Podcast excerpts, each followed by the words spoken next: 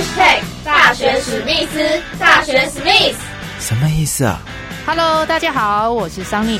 大学真的有你玩四年吗？大学生活应该要怎么过呢？就应该和我的名字桑尼一样，充满着阳光、活力、朝气的过。Go Go go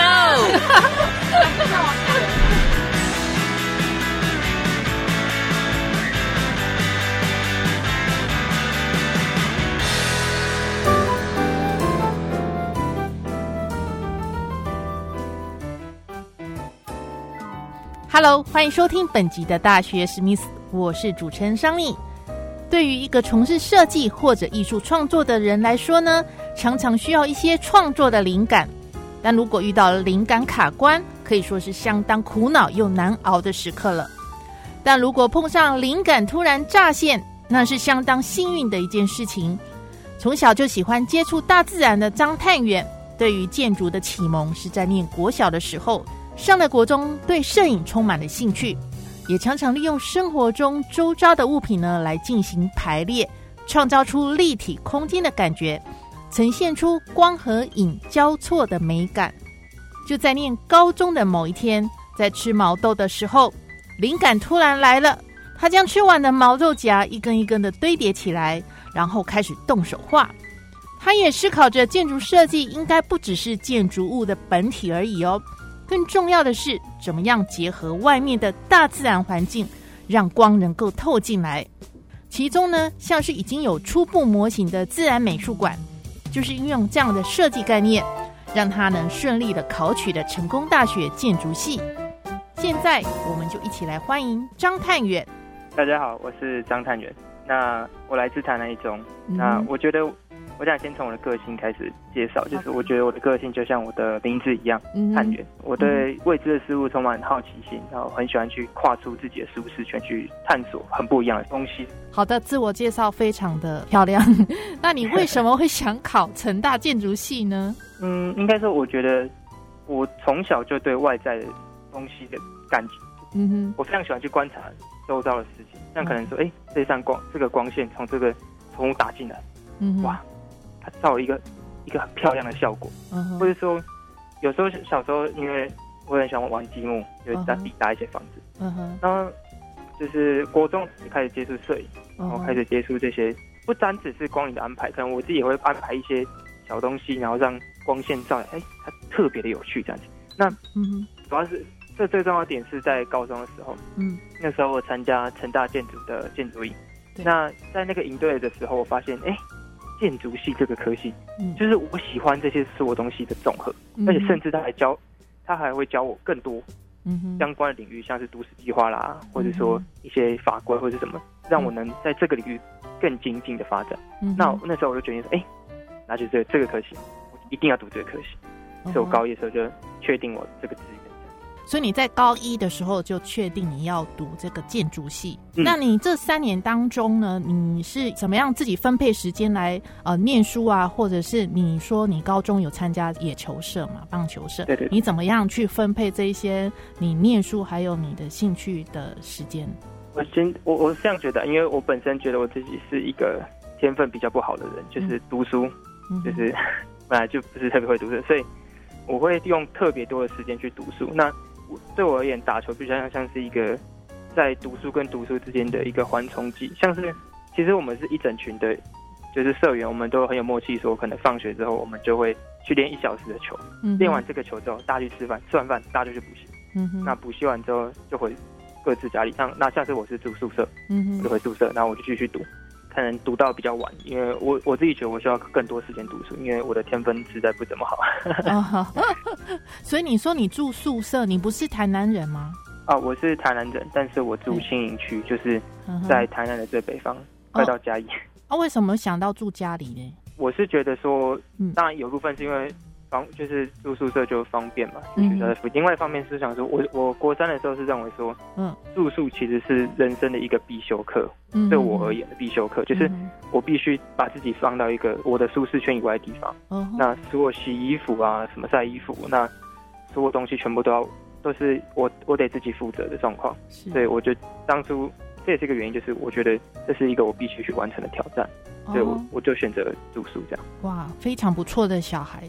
那你在准备考试的过程当中，有没有碰到什么样的困难或挫折，让你没有办法想要放弃，或者是说啊，反正有有学校念就好，会不会有这种念头出现？我我觉得这种人性脆弱的时候，应该大家都会难免会有，因为我。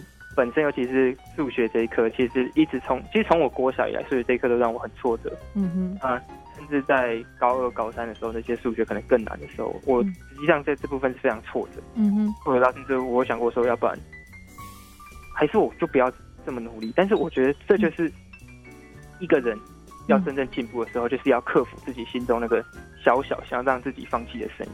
嗯哼，就是当你跨过这个坎之后。嗯，对，不管是心理是实际上实力，都会再更进一步。那重点就是要有办法跨过这个这个门槛，这个阈值。所以你是怎么样跨过来的呢？嗯，像是数学的时候，对，因为我的个性就是我很容易专注，专注在一件事情上面，所以我就规定自己说，我就每天一定要一个时间，嗯。可能一小时两小时，很专注在数学上面。那这段时间我不做其他事情，我连吃东西都不吃，我喝水都不太喝，我就是专注的把数学这今天的这样学好。那我每天都读数学，每天都读数学，再慢慢把数学慢慢的救起来，这样子。数学是比较花费多的心力去准备，那其他科目呢？其他科目，你建筑系是考哪些科目？呃，建筑系是考，就是它是算算自然组的科系，它考国英数字。国英数字，嗯，所以你还有其他科目会比较困难的吗？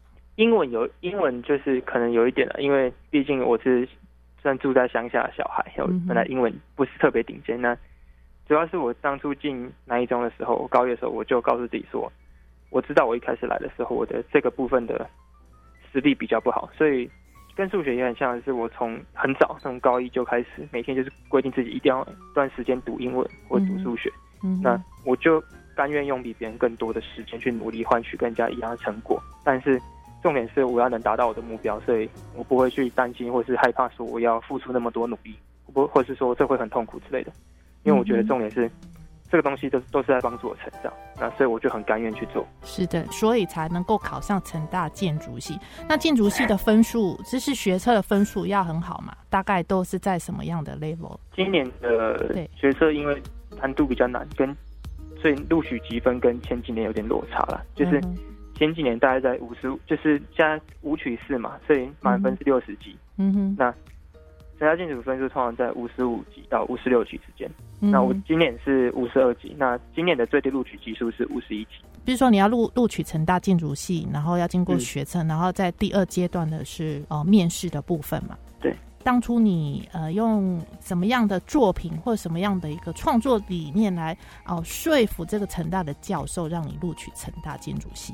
其实我我也没有特别的说哦迎合教授，我觉得我就是展现出我是最好的一面。那像是我那时候有带一个实体模型，就是叫做自然美术馆。那这个自然美术馆就是它其实是我高三的作品。那那个时候我跟几个同学一起在思考说，有没有什么东西可以帮助在这么苦闷环境中的大家，嗯哼，得到一个好的解脱，或者说一个暂时的一个舒缓。嗯哼，那那时候我们就想说，如果如果今天苦闷，像。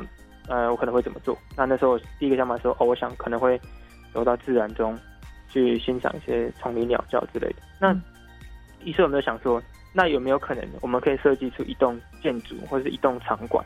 那这栋场馆的重点不再是展示建筑内的空间，而是让大家去看到外界的环外界的自然环境。嗯所以我们就有了这个设计。那包含我们叫它自然美术馆，是因为我们觉得所谓的美术馆就是在展览一些。艺术品或是一些作品之类。那在这个美术馆当中，我们想展现的其实是窗外的自然环境，包括树啊这些树林，一些很最自然的情况，让大家在这个自然的环境中找到内心的平静。嗯，当初这个构想是因为受到疫情的影响，所以才会想出这样的一个设计概念嘛。也不是啦，那时候是就高三嘛。高三因为苦闷，所以也不是受到疫情的影响啊。当然，这个作品设计出来也是会让大家很疗愈、很解闷这样子。对，我就希望这样。这个作品已经有这个实际的模型出来了。嗯，有。那之后怎么样再延续这个作品的生命力呢？事实上，我觉得我们这个模型的制作还是就是相当阳春嘛，毕竟我也还没到实际上接受专业的训练。那我希望是，如果包含我在大学，可能我可以对这栋美术馆可能有更进一步的的进步，像是说，哎，它可以用什么材料，嗯，让这个建筑更通风，或者是说对外在的光影效果更好，嗯，又或者是说，哎，其实可能已经有有这样的点子，嗯，那我如何在别人的设计中得到类似的构想，像是说。哦，其实树要怎么种，大家最容易看见，或者说，哎，其实我们在外面说，不定可以围一个小水池，或者说有个步道让大家去走。那要怎么安排这些东西？我觉得就是我可以在未来在成大学到的东西。那包含之后，可能如果实际上几年后，可能我真的有这个机会可以去设计一支这栋建筑的时候，那我觉得这会是我人生中重要一个里程碑，有点像是把我从小到大，从高中。以来对这件事情一个憧憬，有一个小小的结，小结这样子，小小结语这样。比较好奇的部分就是说，您刚刚有提到小时候就很喜欢摄影，那摄影它怎么样去？因为摄影是平面的感觉嘛，它怎么样去呃创造属于所谓的立体空间的美感？这有什么样特别的一个技术？嗯，我我觉得是这样，就是摄影它其实不会只是单一平面的创作，因为。其实光线在照到一个物体的时候，它其实会呈现出这个物体的轮廓嘛。因为假设今天都没有光线的情况下，其实我们无我们无法知道这个物体，我们看不到这个物体的大小、的形状、排列。所以我觉得光影就像是一种让这个物体呈现出来的方式。当当我们可以透过可能不同角度啊、不同强弱、不同色彩，那我们可以让这个作品用不同的角度去看它，不同的心态去看它。所以我觉得光影也算是一种。空间设计上，因为它可能在当然在拍照的时候，它比较不像是实际搭建出一个什么东西，但它比较像是说，我们用不同的角度去看这个立体或者这个平面的东西。嗯，所以我觉得它是一种对空间架构的认识，或是对空间架构的一种排列或是重组。那你从小，你爸爸妈妈是在做什么？嗯，我爸爸是在新营当地开业的牙医师。哦，牙医师。然后妈妈现在是中兴大学的专任教授哦，教授跟牙医师，所以跟你喜欢的摄影有没有什么很大的关联吗？还是应该是我觉得我们家从小就很重视人文素养的发展，嗯哼。但是可能我爸爸从小就很喜欢读一些历史相关的书籍，或甚至说，因为我们家那个时候在盖自己家诊所的时候，是特别请建筑师来设设计的。那那时候我刚刚好就是要进。进入小学，让他读书的阶段。那我觉得，在我对这个世界刚入启蒙阶段的时候，接触到一个这么美好的一个建筑作品的时候，我觉得对我内心其实对我的内心其实产生很强大的冲击，就是让我觉得说啊，建筑，嗯，这种透过这种拼接，或是说不同的材质的运用啊，或是不同的光影设计，其实可以把一个这么这么严肃的医院的一个环境，营造出一个这么让人喜悦、让人放松、让人觉得说，哎。我进来这边，我不是要，我不因为哦，我真的很不舒服。我进来这边是可能为了解决一些小问题而已。那让这环境不再这么严肃，让大家不再这么害怕这件事情。那那时候我就第一次感受到建筑的力量。那包含在之后，小时候爸爸也带我们去赏赏鸟啊，或是说拍过一些东西。那对摄影的启蒙也是差不多在在这个阶段产生的。那另外还有就是说，你自己私底下平常喜欢做一些创作的东西，那你创作灵感来源，好像有听说说你在吃毛豆的时候，特别一个不一样的灵感出现，可以跟我们聊一聊吗？那个时候我是在学校附近的盐餐厅吃饭，然后因为我本身有在运动，所以我很重视可能一些营养的摄取，那包含我的营养学也是有点认，就是。有类学过类似的课，那所以那时候我我第一个想法是说，哎，我可能想就想吃很多毛豆这样，然后后来吃完之后就把它叠出一个，其实也不是故意叠的，就是就是随意放嘛，一个盘子就叠叠叠，然后叠叠说，哎，嗯，就是这我就去发现说这个很像是一个塔的构造，嗯哼，那我就开始想说，哎，会不会其实这个这个东西这个样子，它其实是是在向我传达什么样的理念？嗯，这个环境这个毛豆这一堆毛豆皮在跟我传达什么理念？那我就开始去分析，我就可能现在去想说，哎，毛豆的本质是什么？毛呃毛豆皮的本质其实是豆荚，那豆荚的给我的感受比较比较像是一个保护所，一个安全的地方。那我就想说，哎，什么东西也是一个保护所？想到是家。那我又想到塔。那这两个东西融合在一起，我想到说，哎，说不定会设计出一个公寓或者之类的。那这是最最雏形的架构。那后来我再去想说，哎，毛豆本身是植物嘛？那植物有什么特性？那但是有一阵子我很喜欢在学校里面的树林下漫步。嗯我去看那个树的长的法，树枝长的形状、角度。那我发现说，其实树枝他们会尽量错开彼此，因为就是为了得到最大面积的阳光嘛，因为他们要行光合作用。那我就想说，其实阳光对我们生活中也是一个非常重要的要素。嗯哼。对，所以这个是大概你什么时候的事情？啊，对大概是其实也是我高三的事情，因为我觉得到高三之后才开始对设计这个东西比较有概念，因为我觉得我高二或高一可能只是比较多在临摹，嗯，或是说只是一些小设计这样。到了高三之后，我觉得我开始发现我自己是有能力跟有这个机会去好好观察自己身边的环境，然后可能做一些设计这样。OK，那回到刚刚那个那个我自己叫做冰超人，就是豆藤，就是。豆子塔这样，好 好，那嗯，我就结合说这个树枝的概念来跟我刚才讲公寓的概念，然后我就实际上在纸上面画出这栋房子的大概的架构图。那可能我的想法是说，我希望这个公寓每一个房间就像是毛豆这种豆豆荚这样，一个一个类似独立的房间这样，然后可能包含刚才讲错层的概念，所以等于说几乎每一栋房子。的，上方都会是一个小空间，让阳光有办法照进来，让大家住在这栋房子的每一个人都有办法，嗯哼，获得阳光，获得一点自然的感觉。你的脑袋里面非常多的一个设计建筑的概念。进入成大建筑系之后呢，就是会好好的学习这一方面的专业的知识嘛。因为我觉得，我我其实相信我现在的技巧跟知识都还是非常拙劣，那所以我非常期待进去可以接受一些专业或是一些严格的教育的。那除了念成大四年的建筑系之后，对未来有没有什么有想到那么远吗？要要出国念书之类的？嗯，那是算是一个架构了，就是一个小想法。因为我不会希望自己，就像我刚才前面讲，我不希望自己单立在一个舒适圈。嗯，那可能在这个环境，台湾这个环境可能待了五六年。那我就会希望说，我能不能多给自己一点刺激，多给一点挑战的事情。那我可能想到一个就是出国。那因为我本身对日日式的日本的一些嗯建筑作品也蛮有兴趣，所以目前现阶段我会说，可能日本会是一个目标。当然，当然说，我可能进入其他建筑之后，我会有不同的想法。那这个都是之后的事情了。但就是我会确确可以确定的是，我不会单溺于。就把这五年读完，或是就这样，因为我想多给自己一点挑战，让自己踏出舒适圈。这样好。最后呢，想因为七月二十八号啊，就是大学自考，因为你刚考完学测，也考上了成大建筑系，那你是不是能给这些大学自考的考生们一些建议？就是现在剩到不到两个礼拜的时间，差不多两个礼拜的时间，那你有没有什么建议？就我觉得。职考生他们真的是非常辛苦，因为包含可能还有疫情什么之类的。那我想对他们说的话是，我确定他们的实力其实大部分人都是足够达到自己目标了，因为现在也只剩十几天。我相信他们在这段期间的努力，他们比我还努力。那他们这段期间一定累积了足够的实力。那重点只是说，我希望他们有办法心把心平静下来，然后在考试的时候不要不要因为。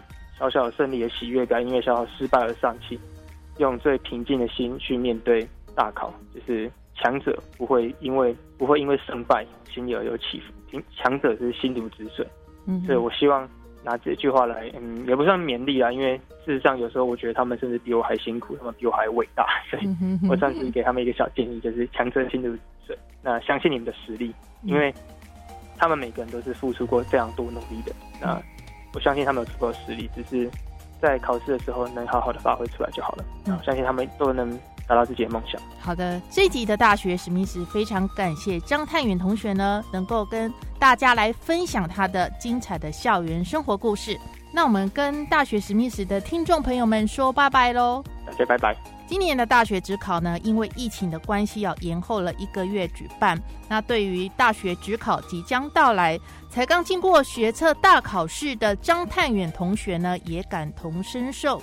他也在节目中呢，分享了一句话：“强者是心如止水，来勉励各位职考的战士们，面对即将来的大考呢，心情一定要保持平静稳定，才能够从容应战。桑尼呢，也在这里祝福各位考生考试顺利。大学史密斯，下个礼拜四同一时间再会喽，拜拜。